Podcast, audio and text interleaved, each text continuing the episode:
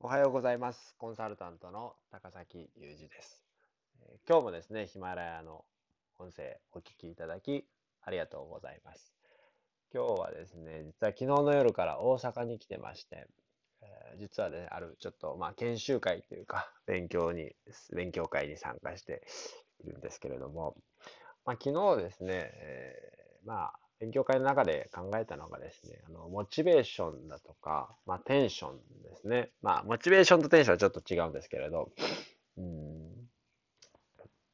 どうしても長くね、同じ仕事を続けてると、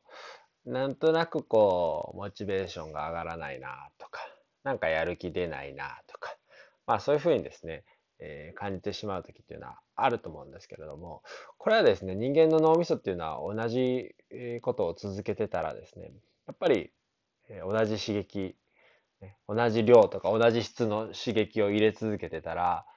あまりこう、感動とかですね、えーまあ快感の物質、ドーパミンっていうのがね、まあ出なくなってくるものなんですね。例えば、えまあわかりやすい例で言うと、初めて自転車に乗れた時ってめちゃくちゃ嬉しかったはずなんですよ。えーまあ、子供の頃ですね、えー補助輪外して、ね、初めて自転車乗れた時って、すっごい嬉しかったと思うんですよね。で、それって、まあ2回目、3回目ぐらいもまだ嬉しいかもしれないですけれど、だんだんともう乗れるのが当たり前になってきたら、別に、ね、今、あの、まあ僕今35歳ですけれど、35歳になってですね、自転車乗った時別にテンション上がんないんですよ。もうその自転車に乗れる、乗れたっていう刺激には脳みそが当然ですけど慣れてますので。ねえ、まあ35歳にもあってね、自転車乗れたとか言ってテンション上がってたらちょっとね、危ない人ですからね。うん、ちょっと、ちょっと距離を置こうかみたいになっちゃうんで。まあそういう、あの、風でですね、脳みそがやっぱり同じ刺激、えーね同じ強さの刺激、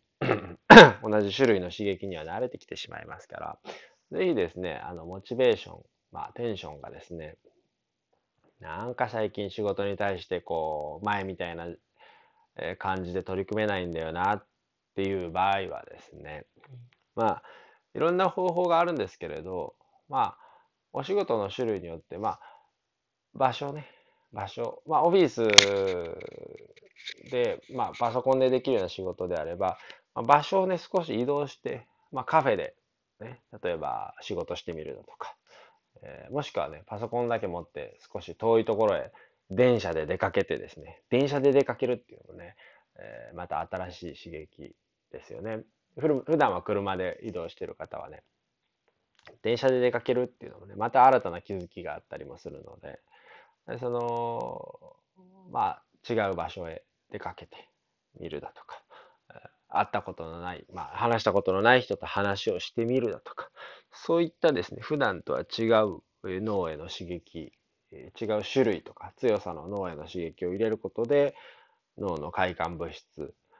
が分泌をされるようにできていますので、えーまあ、ぜひね、場所を変えるとか、あとは時間を変えるとか、ねえー食べるものも変えてみるとかですね、そういったことね、日常に変化を、えー加えていくということをやっていくと、まあ、意図してですね、変化をさせている、日常に変化を与えていると、意図しない変化に対しても脳みそが動じなくなってきますので、